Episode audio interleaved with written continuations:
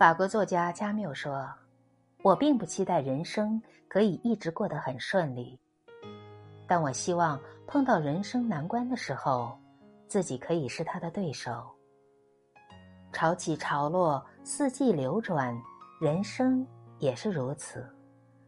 浮浮沉沉，起起落落，没有谁永远处于巅峰，低谷亦然。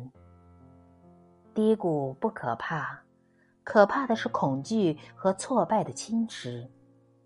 如果你停止，就是谷底；如果你还在继续，就是上坡。其实啊，每个人都应该认清，低谷是常态，高潮才是偶然。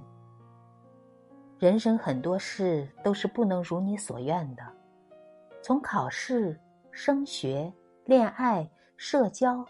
再到工作、婚姻、育儿、生死离别，世上的事情都经不起推敲，一推敲，每一件都藏着委屈。